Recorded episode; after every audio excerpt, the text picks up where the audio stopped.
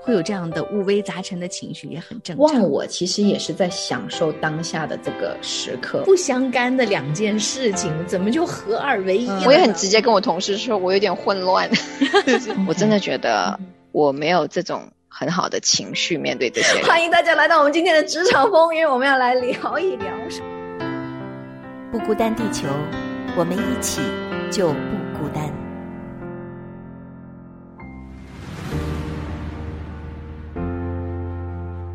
欢迎来到不孤单地球。今天的不孤单的地球人有娟子、葡萄、欣然，哇，还有正在收听节目的你们，你你你你你你你。对，很多人其实现在都在这个时候跟我们一起相会在不孤单地球里面。其实我们一点都不孤单，对吧？嗯，特别是非常不孤单。葡萄特别开心，又回到这个职场的这一期节目，见到了我很久未见的老朋友们，那就是欣然。我就感觉好像虽然在一个节目里啊，我们好像嗯就没有在同一天碰上过。就在同一个山头，但是就在山头的两边，然后各自都在打仗。嗯，是的，所以说有些时候就觉得还是工作之余要常常的联系。哎，下班之后，嗯嗯，哎哎，对，但是我觉得这个嘛，还得看友情到了哪个地步。哎，这个可以，欣然也说出了重点。哎，因为我觉得。你真的想跟同事保持关系吗？当然，我们不是同事关系啊，啊，就是同事真的想，嗯，我有点到底是还是不是？我但是我们是先是朋友，再是同事的，这个不一样。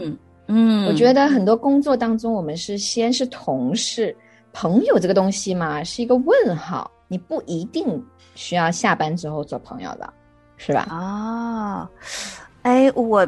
不知道耶，反正对于我的理解就是同事即朋友，朋同朋友不一定是同事，但是朋同事就一定是朋友。哎啊？为什么？对，因为我是这么认为的。真的吗？哦，所以你看，说说，因为可能在我的经历里面，可能很多的时候，嗯，就是我们同事。在一起工作也在一块儿，然后下班了之后呢，可能也常常在一起。所以在我的这个世界里面，同事跟朋友的界限其实比较的模糊，呃，甚至可以有有的时候是可以互换的。哦，所以我有的时候会觉得，哎，同事可能就会是朋友，但朋友不见得我们会成为同事嘛，不见得会有在工作里面有交集的。所以这是我的领域啦。嗯，请问你们的二位的领域是如何的呢？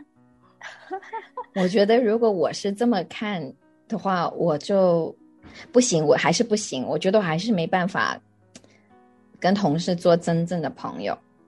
我通常跟同事做真正的朋友是在我离开这个，就是或者是同事离开了，或者是我离开之后，我才能跟他继续保持联系，然后慢慢成为一个朋友。葡萄，你觉得呢？嗯，我比较同意，我也是属于这样子的。我觉得同事真的有一点很微妙的那个感觉在里面，就是你们还是会有一些或多或少的一些怎么讲保留，还有一些可能竞争的关系啊，或者是。因为就是大家讨论的都是比较业务上的事情，也不会说有时间讨讨讨论一些我们生活当中层面的一些情感啊，或者是什么，就感觉跟同事在这种工作场合聊这些很诡异。但是下班之后呢，好像也不太说会想到约同事出来玩，或者是找他们出来聊天，一般都还是会去找自己已经有的这些好朋友来出来玩或者聊天。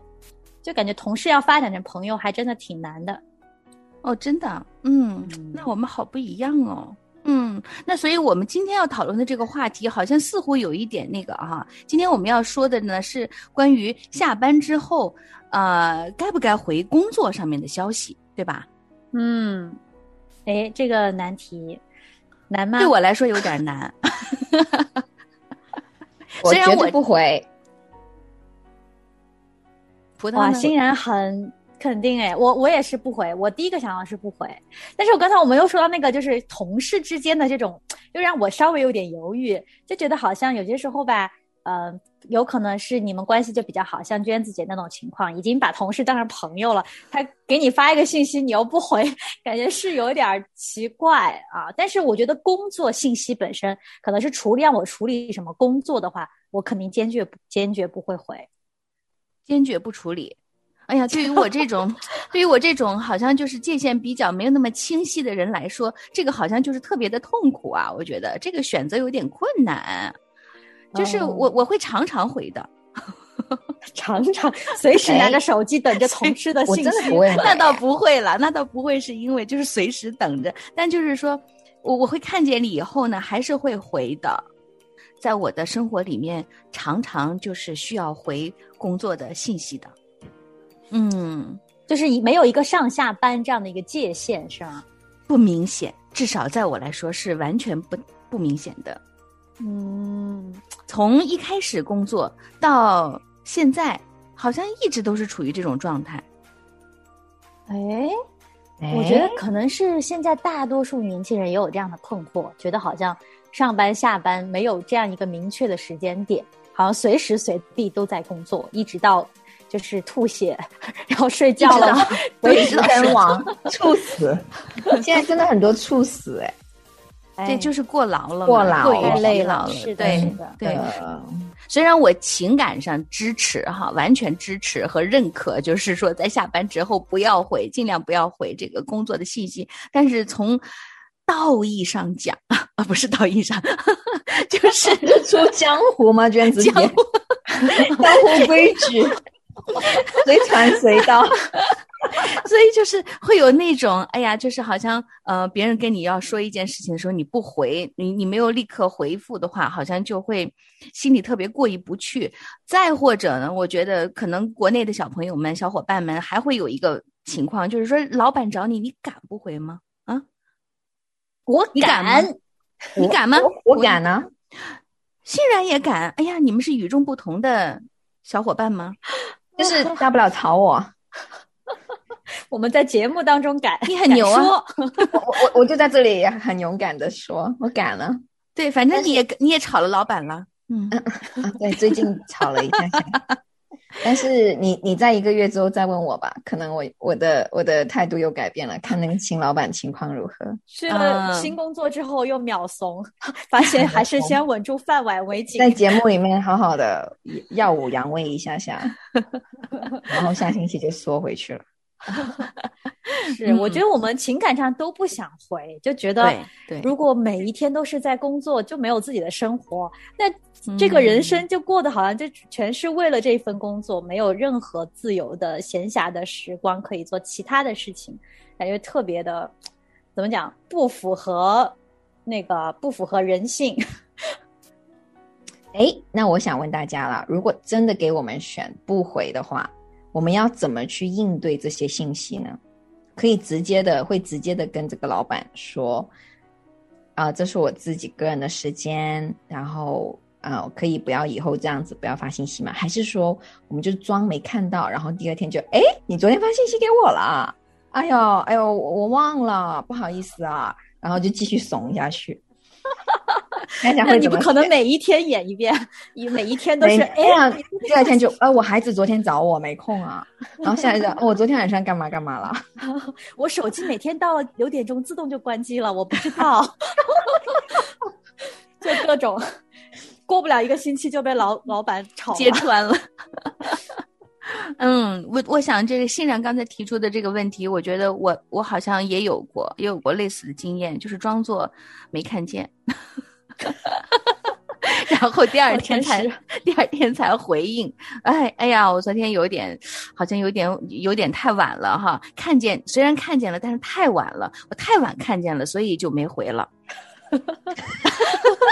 这个也是，嗯，厉害了啊，是。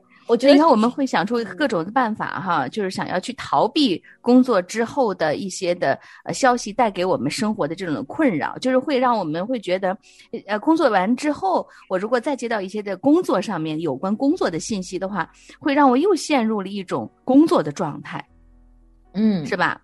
嗯，而且我觉得头脑很容易会告诉你说，哎，也就几分钟，几分钟我就搞定了。但是结果你坐下来就发现是一个小时，何止一个小时，甚至更久。对，甚至更久。就是就像你讲，进入那个状态之后，你就出不来了。嗯然后再重新下班又很难，你就一天要下班几次，也很痛苦。真的，我也觉得是哈，嗯，哎，我最近，特别是我最近在，就是好像在在在一个群里面哈，在上一些什么样的课程哈，然后这个课程我就发现，哇，我是早晨如果问，也有人回答我；晚上问，也有人回答我。我说他们都不睡觉吗？哇，客服真好，什么课？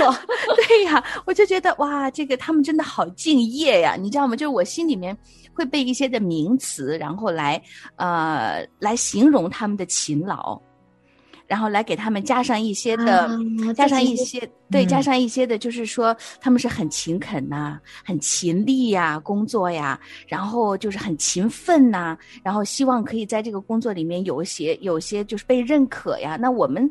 年轻人初入职场的话，会不会也会因为这些的，就是老板希望你勤奋、勤力、勤恳啊、呃踏实的工作，然后就会呃就会不自觉的就把自己的时间就给了奉献给了公司，或者奉献给了老板，奉献给了某个职业。我曾经有过我的上上份工作，就是我会工作到凌晨三点。就是因为太累了，哦、就做不完，然后，嗯，然后又没有人帮我，然后第二天又很早就起来要继续做，真的做的有点吐血，哦、所以我有点能理解。如果在国内的话，大家可能真的不知道怎么拒绝这些工作，嗯、所以就把它带进了生活里面。可能就是因为那个太痛苦的经历了，我现在是绝对不会干那种活的。嗯嗯，那如果要是真的需要，像有些工作，它真的需要你。下班之后，可能还是要随时处于一个待机状态哈，嗯，对吧？有些职业可能是真的是这样的吧？也许吧，但是我记得我有个很好的，就是不是我的老板，但是是一个嗯领导吧，嗯、然后他就跟我讲，他说其实百分之九十九的工作你不做，下班之后不做是不会死人的。嗯嗯，他说，因为你要想你是哦你。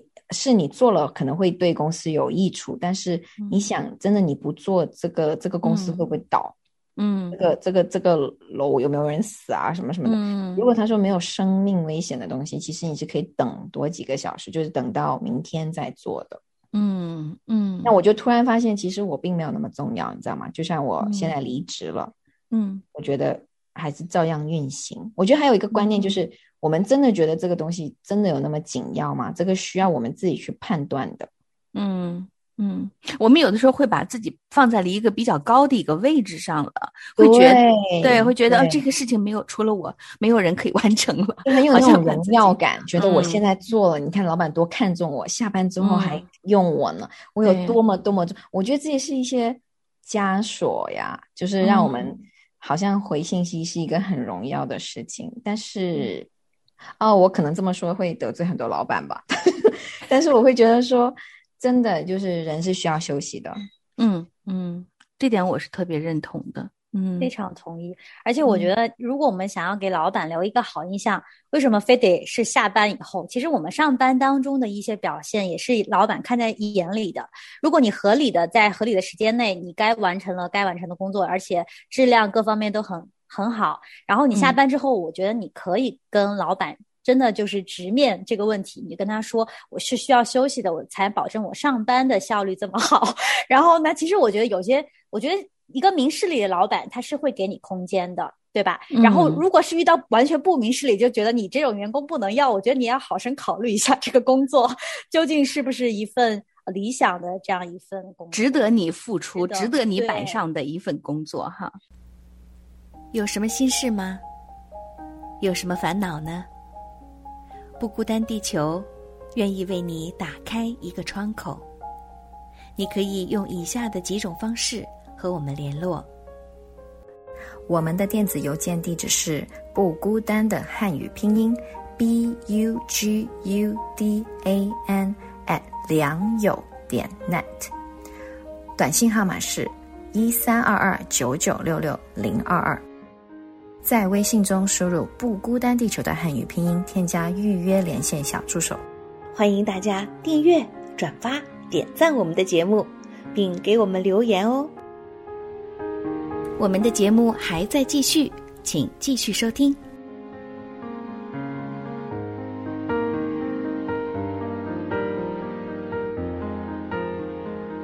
国内是不是大部分都这样子呢？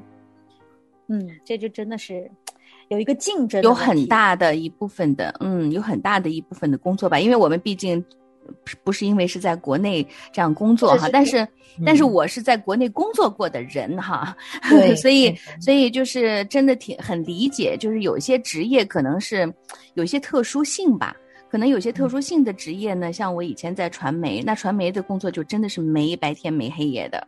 那随时有的时候你发生的任何的事情，你都可能就要冲出去的哈，就要立刻做的，或者有些的采访啊，比如说你做做记者的，你有些采采访就必须要去跟的，那那个工作就真的是很特殊的一些的职业。那可能我想我能想到的有一些特殊的职业，可能比如是医生啊，那他可能也要去救治救治病人，对吧？嗯，那这个可能他也要他也要就是呃常常准备好自己。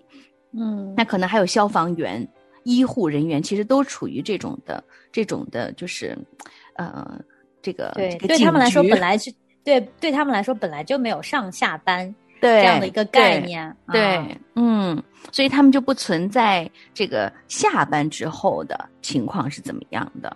嗯，但是刚才欣然也说了嘛，说是百分之九十的工作其实不属于这种特殊的职业，它还是会有一个上下班的一个过程。但如果能够在上下班的这个里面呢，我觉得就就可以考虑刚才葡萄说的，能够尽量在上班的这个这个时间里面，有限的时间里面做好尽可能的，就是努力的工作。我想，我相信老板也可以看得到，同事也可以看得到你的努力的工作的状态的。然后呢，就尽量不把这个带回到下班之后。嗯，但是如果我现在又来一个问题，如果老板的那个信息是想跟你做朋友的呢？啊，老板要跟我做朋友，不心怀鬼胎吗？对，就是就是我们刚刚开始讲的是朋友嘛。你比如说，如果老板是想啊想出来吃饭呐，或我我当然就是。我们就不要扯远了，就是单纯只是想做朋友的话，就老板或者同事就是想，哎约出来啊，或者是两家孩子啊认识一下什么之类的，你们会怎么回呢？我觉得如果是出于线下的交际，就真的是朋友之间那种，那是无妨的。就如果他不是说让让我在下班时间要处理工作的事情，那我觉得性质完全不一样吧。嗯，不过我刚才想到一个问题是。如果是你的同事下班时间求你帮忙，说他真的搞不定了，搞不完了，你来帮我一下，我觉得这种是比较棘手的。就是也就是说，老板吧，你觉得你跟他有一定距离，还反正就是可以对老板稍微冷血一点，但是对自己的 同辈啊、同事，就因为你们平时就是战友的关系，你还是跟他有一定的那种情感的连接，你也不好拒绝他啊。那那种时候，我觉得是最棘手的。嗯，我真的试过，就是我同事把他整个东西给我了，然后我的第一个感觉很不爽，就是因为我觉得他只是不想做或者他不会做而已。然后我记得我当时就是非常的，其实挺不开心的，就觉得你在利用我吧。然后当然这是一个独立的情况哈，不是说所有同事找你都是这样子的。然后呢，我当时就记得我就在网上。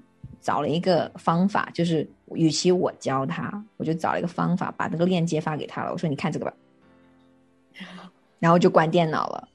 然后就是他再怎么找我，就找不到我了。我怎么觉得我不是很好的同事啊？你也挺冷血的。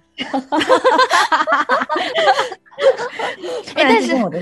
形象被被被毁 了，没有没有，但是我是我是真的就是看我我记得我有看过一本书啊，那书上就写的是，就是当有些人他就好像是，就是这种呃讨好性人格，就是比较好好先生，那很多人就就好像其他同事就有一点就是说有点也不算是欺负吧，但是就是会把一些的额外的工作会交给他，因为他好好先生嘛，或者很好的同事，很好脾气，那他就会要承受别人额外加给他的，就是别的同事加给他的，那他。这个时候好像自己就会觉得自己很辛苦，想要那个，可是他又不不好意思去拒绝。其实欣然其实之前也面对这样的，也面临这样的情况，对不对？是的，就是很难拒绝为什么我会凌晨三点钟啊？就是常常帮别人做一些很多不属于我的活。嗯，但是我真的很同意娟子姐你讲的那个，觉得很重要，被人需要的那种感觉。嗯，只要我们一天都待在那种感觉很良好、被人需要的感觉的时候，你就我们就没有办法。划清这个界限，哦，所以我觉得欣然的冷血呢是被培养出来的，是被这个现实这个上了无数次的功课之后，然后学到的。对，所以其实听众朋友没有，我没有很冷血啦。我还是挺有爱心的，你看我说话多么温柔。是的，是的，我好努力啊。其实我觉得有的时候并不是说是冷血，我们这用冷血来描述一个人对一个事情的这个呃反应和态度，其实是并不是很客观的啊。我是觉得就是说要有界限，就是什么，就即使是在工作上面也应该有界限，就是让这个下班之后信息该不该回，它其实就是一个界限的问题。我应不应该让别人？这个这个工作的界限跨越到了我的生活里面，还是说我要对我的生活保有一定的界限，就是把我的生活跟工作完全分开，这是两块不同的领域。对于我这个人来说，我既需要工作，我也需要好好的生活，我也需要好好的爱我自己，珍惜我跟其他人的关系，对不对？这个其实才是更重要的，比这个我是不是下下班之后该不该回信？当然，这个回信回不回信息是根据我这个信息的重要性，其实是来判断的。并不是说是跟着这个这个，就是说让这个东西常常跨越到我的这个领域里面来判断的，对不对？是不是应该可以这样说？嗯，是是的。还有，我觉得就是大家还面临一个压力，就是同辈之间的压力，peer peer pressure，就是觉得，嗯，如果我不回，那但是我其他的。呃，同时间进入公司的这些同事们，他们回了老板的信息，那他们就步步高升，那我怎么办？其实有些时候，我觉得我们可以，我们做一个实验，有些时候不要怕，就是踏出这一步。有些时候，我们可能在公司里。做了第一人，就是你跟同事、跟老板都说画了这个界限，说我下班我可能不是很想要再处理工作。那你的同事可能在他们这个圈子里就会想说，诶，既然你也可以这样，我也可以这样。其实我觉得相信会有人跟我们一样有这样的疑惑，但是他们不敢。但我们敢做这样的一个界限的界定的时候，可能会有同事加入你。那这样子的话，我觉得在这你的工作场合就会形成一个很好的一个良性的循环啊，大家就。不会有这么多压力。然后我是觉得这个界限呢，一定要你进公司的时候就画，不要说像欣然那个时候好像已经答应了第一次，答应第二次，你第三次就更不好拒绝了，因为你觉得你原来都答应了，然后第三次突然之间要跟别人划界限，别人会更好像不开心。我觉得第一次就要画，第一次说啊，我可以这次帮你，但是我的原则是。本下班本来是不应该去在做工作的事，但是呢，因为我想要帮你，因为我呃觉得你需要帮助，我愿意牺牲这个时间，但是不是理所当然的。以后如果再来找我，我就不一定帮你，就是第一次就要说清楚，不然以后再画这个界界限就特别特别的难。非常认同，对我其实我刚才对刚才葡萄在说的时候，我就突然想起来，我以前就是在这个传媒机构里面工作的时候，我就记得我有一个同事，好像当时因为现在印象不是很深了哈，但是我就记得当时呢，好像很多人都不会去找他的，就是不会去麻烦他的，因为他界限很清楚，他就告诉 他就告诉人我是怎么怎么怎么样的，我是下班之后不会去处理什么事情的，所以大家也不会。去找他，那我觉得他过得很安然泰之。但是当然，我们大家会觉得，诶，这个人好像不大好相处啊，就是好像那个界限特别的清晰的时候，你会觉得，哎呀，好像就是不太敢碰这个人。但是其实另外一个方面呢，他其实给自己做了一个很好的一个保护。我是我自己是觉得，我觉得这个绝对是上帝的上帝的时间，因为我这个放假就是我的这个星期吧。我在听一本书，就叫《界限》。嗯，就是，然后就在想，其实我有一点蛮蛮清楚。他说，其实界限不是墙。我们常常觉得别人不好相处，是因为觉得他立了一道墙。其实界限是一个门，这个门是按着你想开的时候开，关的时候关。其实你是会开关的。嗯，是。而且有些时候我们立界限，老是觉得我立了界限，别人就觉得我怎么怎么样，也是把自己想的太怎么，就是 对不可或缺的那种感觉。但其实你一旦立下了，就像娟姐说，那个人其实大家也就是不去找他而已，这个事情还是会有其他人来解决，或者是甚至是等第二天再来解决。啊，就是真的要去踏出这一步，你会发现，哎，世界也没有这么糟糕。所以还是那一句，百分之九十九的时间，我们做与不做，其实这世界还是继续转的。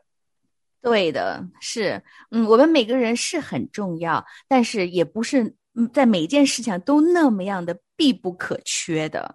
所以就是像呃，知道自己的这个。这个界限在哪里？知道自己的有限在哪里？我就发现以前我就是一个，我确实是一个界限不太清晰的一个人啊。就是蓝梦远就会形容我，如果拿我来比比喻是一个城市的话，就说在我这个城市里面是没有红绿灯的，任意都可以 开，也没有门，也没有墙，就是 就是有车祸，对，就是大家的方向不一样啊，就在你的对，就像你说的那样，就是会，所以就会出现很多的状况，会有很多。的问题产生，这是我也是在这个吃了苦头哈，受了教训之后才发现，哦，原来我这里面是没有界限的，原来我没有围墙，嗯，这个城市没有边界，然后里面也没有红绿灯来指向，所以就会造成很多的混乱，包括我自己情感上面的混乱和关系上面的混乱，还有人与人工作和生活之间的混乱，我觉得其实都会有的，嗯，我就觉得。在这个方面呢，我特别要向年轻人们学习，特别要向欣然啊、葡萄啊这样来学习。就是我真的知道自己是不行，真的知道自己是没有这个方面的能力的。嗯，这个方面是我特别欠缺的。要所以要为你们两个人点赞呢，点赞点赞。所以，所以我们今天就是我们的观念都好一致哦，就是 no，就是不要回信息。嗯，能不回就不回。对，但是也要在一开始的时候表明立场，就是让所有人知道你是要下班之后，对你下班之后是呃尽量不工作的。当然，除非特别特殊的原因的时候，才会再去再去啊再去商量。但是你不是一个不能商量的人，对不对？对，就是你可以沟通，但是你的界限还是有必要去立的，还是这样子去鼓励我们的听众朋友，是吧？对，对的，对的，是的。好的，那不知道我们呃不孤单地球的小伙伴们听了之后呢，呃，会有什么样的感受？也可能你在职场当中有不同的处理方式，或者你有比我们更好的、更棒的处理的方式，呃，也也或者呢，就是你还正在这个过程里面立界限的过程里面，你不知道该怎么办，来，来跟我们聊聊吧。好，我们邀请你来我们的职场风云录，继续的与我们啊探讨你在职场当中的风云高低起伏，包括历界线。欢迎大家来与我们连线。是的，嗯，好的。那么今天非常开心跟大家聊到了这个界限问题，又再一次对我有了一个新的提醒。我也很开心来到这个职场，呃，做客。我觉得真的是对很多人应该都是非常有实际意义的一期节目。嗯，是的，葡萄要常常来。嗯，好的。我们要做工作之余的好朋友。朋友。对呀，我们不是同事，呃，我们不只是同事，对，我们都是先是朋友，再是同事的。对，嗯，好的。嗯，期盼听到大家的声音哈。那我们今天就到这儿了，我们跟大家说再见喽，下期再见，下期再见，拜拜，拜拜。